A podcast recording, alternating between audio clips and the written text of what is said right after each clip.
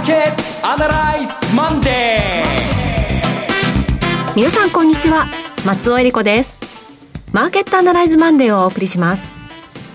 パーソナリティは金融ストラテジストの岡崎良介さん。岡崎良介です。今週もよろしくお願いします。そして株式アナリストの鈴木一之さんです。あおはようございます。鈴木一之です。どうぞよろしくお願いいたします。この番組はテレビ放送局の BS12-12 で土曜日の朝6時から放送中のマーケットアナライズコネクトのラジオ版です。海外マーケット東京株式市場の最新情報具体的な投資戦略など耳寄り情報満載でお届けしてまいります。さあサミットが終わりまして、うん、えー、なんだかニュース盛りだくさんの週末でしたけれども、うん、岡崎さんご覧になってました、うん、サミットに関してはやっぱりあの広島で開催できたことっていうのの意味というのはやっぱ大きいなと改めて日本人として思いましたね。うん、えなんか一つのエポックメイキングっていうのかな。ゼレンスキーさんも来てでなんだったらまた来てほしいなぐらいの感じで、意味のあるもの、中身はよくわかんないですよ。中身はシャンシャンシャンで終わったかもしれないですけど、だけど、絵として、やっぱりこう、いい絵を見たなっていうかね、記憶に残るサミットだったんじゃないかなと思います。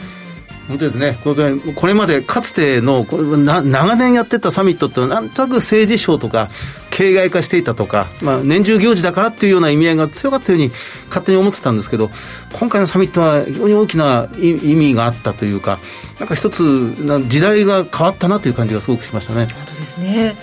さあそしてそのサミットを終えての今週なんですけれども、うん、今週は注目ポイントなどありますか？今週注目ポイントは、えー、アメリカでは FOMC の議事要旨が発表されるということですね、はい、3月分の、まあ、ここに手がかりを探すことになるでしょう。それと週末にまた PC ですね、えー、こちらの方インフレ指標になるんですけどね、まあ、CPI が発表されてるんですけども CPI と PC はここまで来ると別物になってくるので、うん、一応こちらの方で確かめる検算しなきゃいけないみたいなたいなところですね。その作業が行われて、週末に若干ポジションといいますか、アメリカの株式市場はおそらく金曜日に動くことになるんじゃないかなと思います。はい。アメリカ、そして勢いよく上昇した日本株、今週どうなっていくのか、今日も番組を進めていきましょう。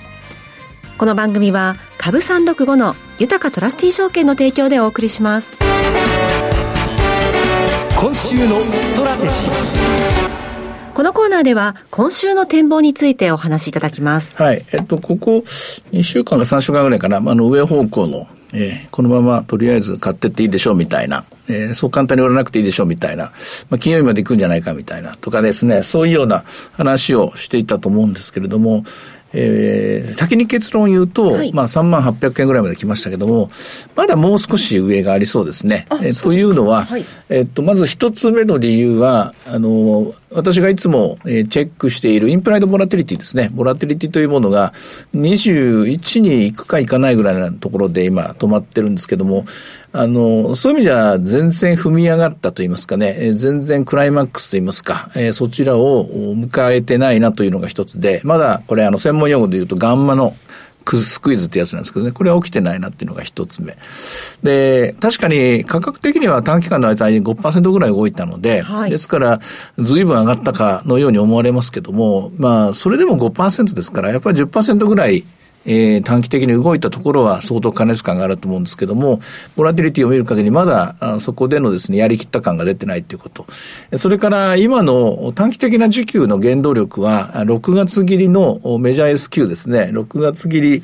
えー、先物とオプションが一緒になってスクイーズが、えー、売り方の買い戻し、売り方というのは先物の売り方、オプションの売り方、この2つですけどね、起きていますから、こちらに関して言うと、えー、あと3週間ですよね。今週26日金曜日に2日金曜日、そうですね、賞味3週間残してますから、まだ時間的余裕がありますので、で、おそらくこの3週間の間に、また、あの、新たなポジションが生まれてくると思うんですよ。はい、新たなポジションっていうのは、もういかないかな、もう大丈夫だなと思ったら、今回まだ手つかずの3万1000コールオプションの売りとか、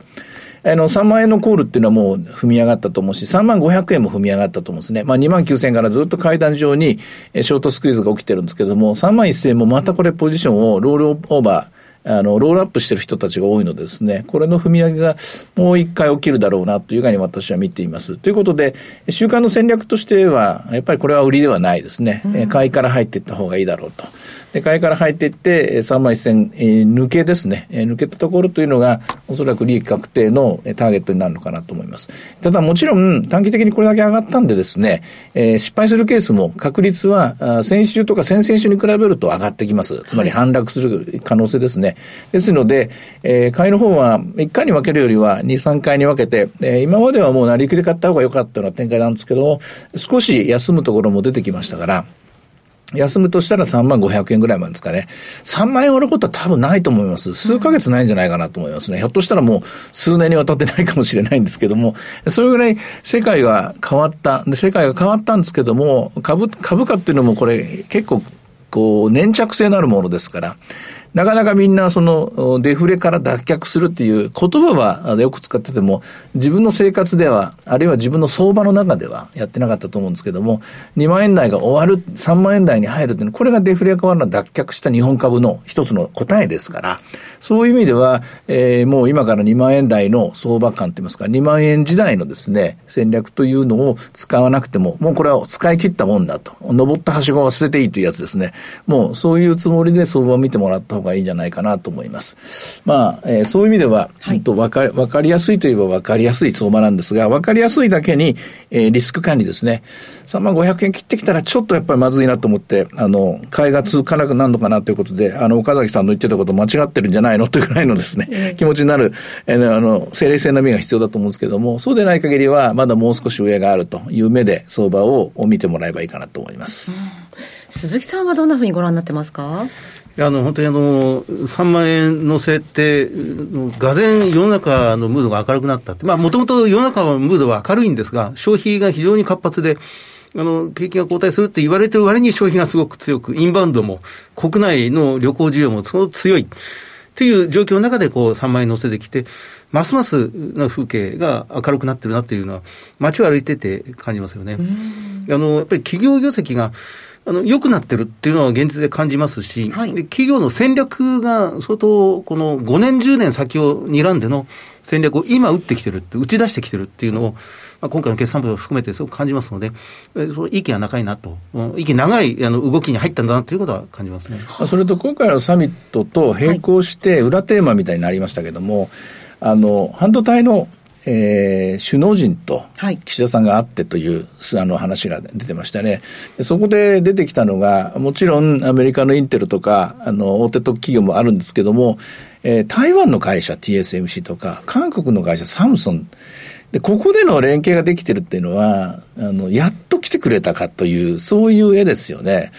あの、もちろんその裏には対中問題とかいろいろあまり良くない話もあるんだけども、しかし、そうやってお互いお隣さんを大事にしていく、これサプライチェーンを作る、作り直そうということですからね。うん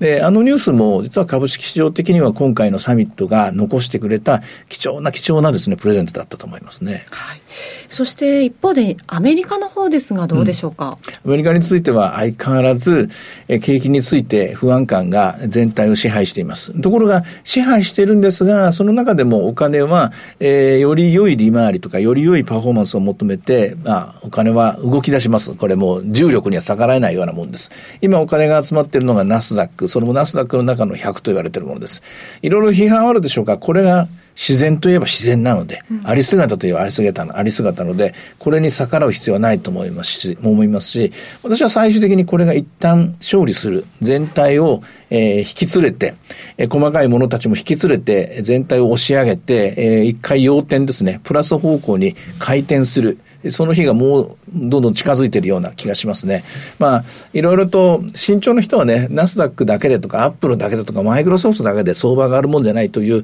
昔ながらの意見を言う人もいますけれいますけれども、昔と今とやっぱり違うところは金融政策が違いますから、うん、今の時代の金融政策というのは、この現象があり得るんじゃないかなと私は思いますね。こういう一部のリーダーが引っ張っていく絵ですけどね。まあ、それがあるので、アメリカについては残念ながら、ダウに続いては横ばいです。横ばい予想します。しかし、ナスダックについてはおそらく今までの堅調な、ゆっくりとしたじわじわと上がっていくトレンドが続いていくんじゃないかと思います。あの、先週の土曜日に公開しました、マーケットアナライズの YouTube の方で、はい、えー、日清基礎研究所の矢島さんがゲストにお越しくださったんですけれども、はい、矢島さんはアメリカ7、9月までいろいろあるよと。そして岡崎さんは、ちょっとまあ、来年の1、3月なんじゃないのと、が良くないんじゃないのっていうお話だったんですけど。はい、えー、多角的にいろんな角度からいろんな道具を使って、はい、えー、経済予測をすると、おそらく7、9月期に。というのは、46はもうプラスが決まりそうですからね、うん、2%ぐらいの成長が、えー、約束されそうですから、する、来るとしたら次は7、9だろうということで、エコノミストたちは7、9に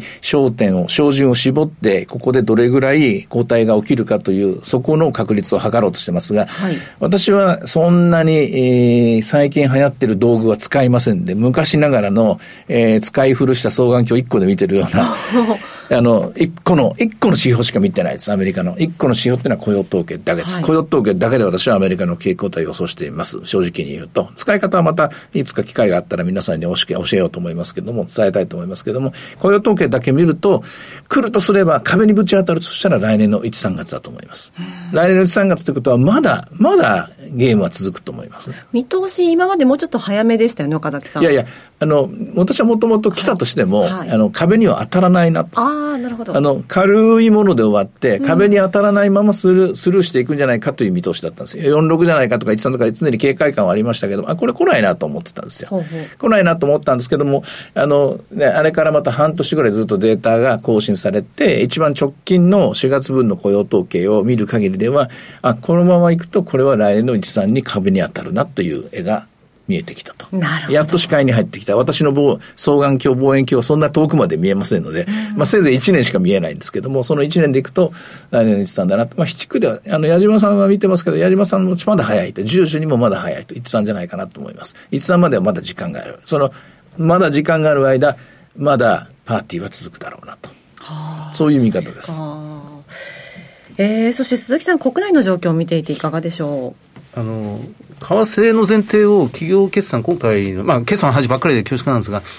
125円とか、131円とかに、あの、設定している会社が多いんですよね。で、それで今期、えー、まあ、2024年3月期を、まあ、横ばいぐらいで見ている会社が多いんですが、あの、やっぱりもうちょっと円安、まあ、今、137円とか、これの8円つけたばっかりではありますけど、やっぱり、まあ、為替で 企業収益を判断するってことが、税か非かってことはもちろんあるんですが、多分収益は上振れしてくるだろうねという感じがしますね。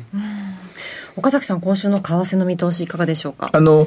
えー、っと先週の最後になってですね、はい、あのえー、パウエル議長が6月の利下げを言及してるんですね。で、6月、利下げじゃないですね。あの、見送りですね。まあこれがあるので、6月もまた利上げするのかということで138円、139円という展開があったんですけども、えこれはちょっと腰砕けになった形になってますので、まあ、レンジは超えることは難しいと思いますね。FOMC、6月の FOMC でまだほぼ1ヶ月近くの時間がありますから。で、議事要旨の中身によっては、ひょっとすると、もう、あの、138円がいっぱいいっぱいで135円までいく。つまり、えー、利上げはそろそろ終わりに来たぞとか、終わりそうだみたいな言葉が議事要旨の中に入っていたら、今度は135円かなと。今、ちょっと下を探しているところですね。うん、えー、議事要旨の公開が今週水曜日ですね、24日なんですけれども、ねうん、となりますと、まあ、木曜日あたり。はい、今回のね、読み方難しいですね。何をキーワードにしようかなって今迷ってるところなんですけどね。はい。うん。利上げの打ち止めって英語で何て言うのかなとか思いながらですね、そのキーワードを頼りに皆さんも興味があったら読んでもらいたいなと思いますね。はい。えでは、株365の動きを見てみましょう。先にドル円を言っときますと、はい、えー、話題に出たドル円は今日は37円の88銭から始まって、やっぱり下をちょっと模索する展開です。40、えー、48銭、49銭ぐらいまで落ちて、現在は137円68銭で取引が続いています。一方でドル、えっ、ー、と、日経平均、えー、株365の方ですけども、日経平均ですけども、はい、こちらは3、えっ、ー、と、3万飛び739円から始まって、最初下値をトライしたんですが、現在また、えー、もう一回上値に挑戦しようかと。高値は880円、現在は848円の取引です。はい。いろいろ展望していただきました。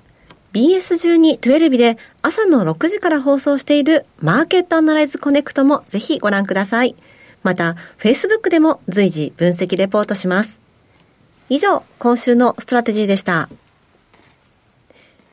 ではここでお知らせです。株365の豊かトラスティ証券から岡崎良介さんがご登壇される YouTube から飛び出しての全国無料少人数制セミナーを2つご案内します。まずは6月17日土曜日札幌で開催。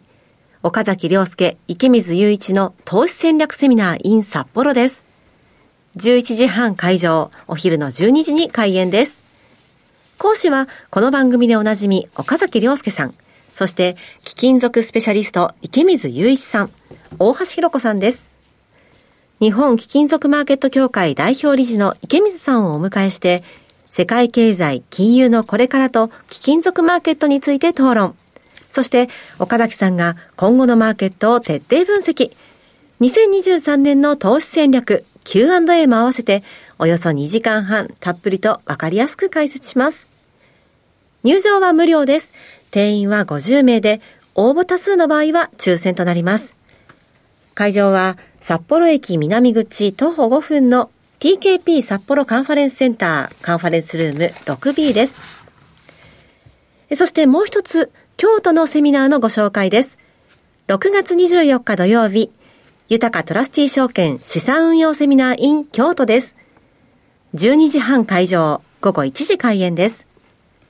講師は岡崎良介さん、商品アナリストの小菅勤さん、進行は大橋弘子さんです。小菅さんが金、プラチナ、原油などコモディティ相場を展望。そして、岡崎さんが株式相場の短期から中期見通しを1時間を超えてたっぷりとわかりやすく解説します。すでにおなじみの Q&A タイムもございます。こちらも入場は無料です。定員は80名です。会場は京都駅からすぐ近く、京都タワーホテル上の TKP ガーデンシティ京都タワーホテル2階桜です。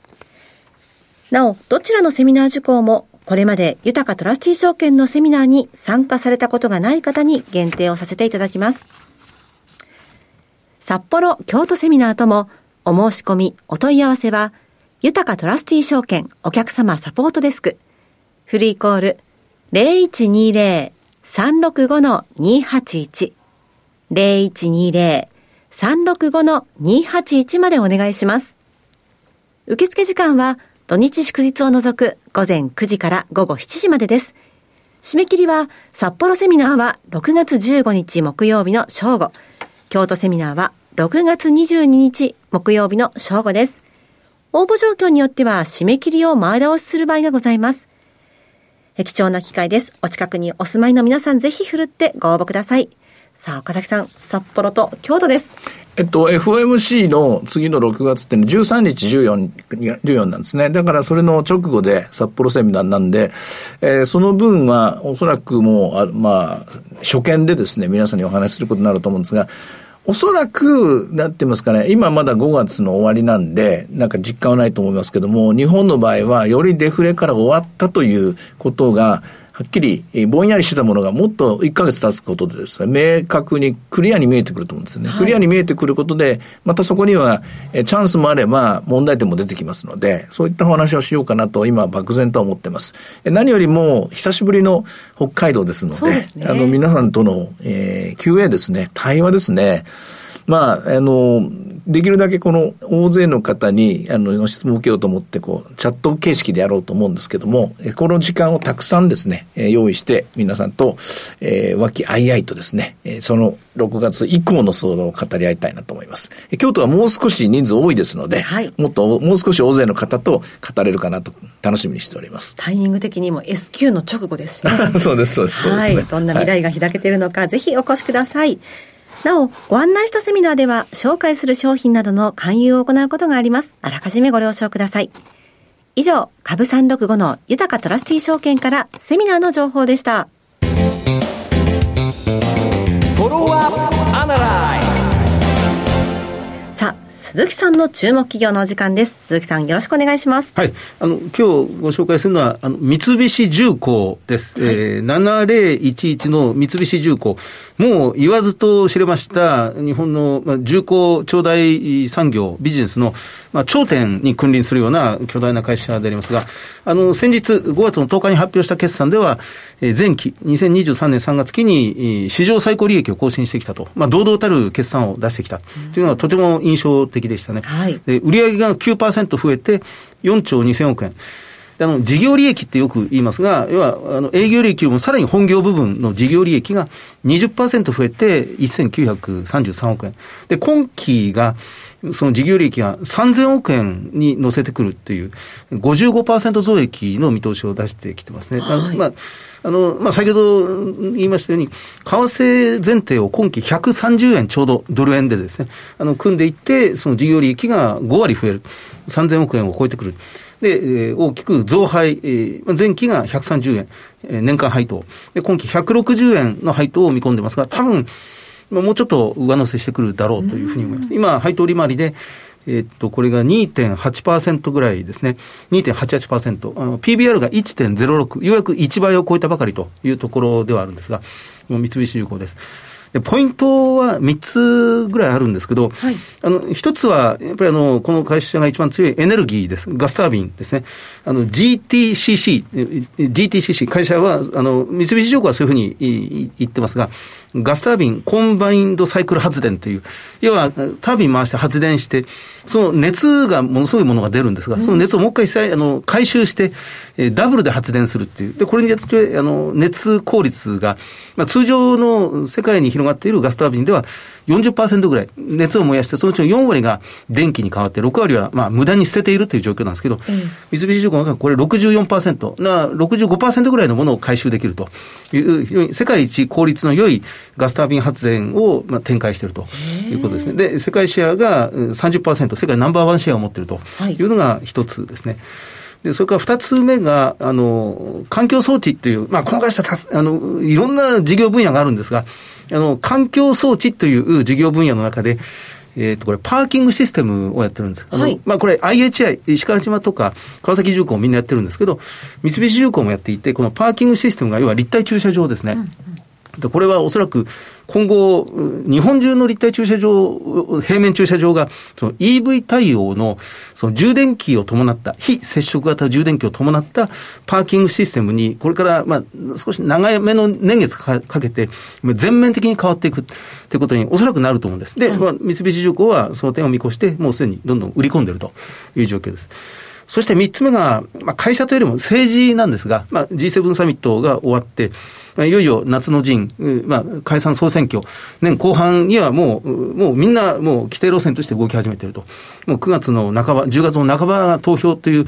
前提もちらほら出始めているという状況ではありますが、まあ、その時に、やっぱり電気料金がここんだけ高止まりしている中で、まあ、子育て支援もある。まあ、今回の G7 でのそのウクライナ支援もある。でもおそらく秋の総選挙を睨むと、やっぱり電力料金を含めたエネルギーその対策はいというものが出てくる。やっぱり外原発再稼働がまあどうしても浮上してくることになりますので、まあ、原発といえば三菱重工、まあ、日立ももちろんありますが、三菱重工が一歩抜きん出てると。まあ、その部分が、まあ、ここればっかりは政治の日程でわからないんですけど、日本のエネルギー構造、供給システムがガラッと変わるときに活躍する企業だなというふうに思います。はい。え今日ご紹介したのは三菱重工でした。さて、マーケットアナライズマンデーはそろそろお別れの時間です。ここまでのお話は岡崎亮介と鈴木和之と、松尾恵理子でお送りしました。それでは今日はこの辺で失礼いたします。さよなら。この番組は株365の豊かトラスティ証券の提供でお送りしました。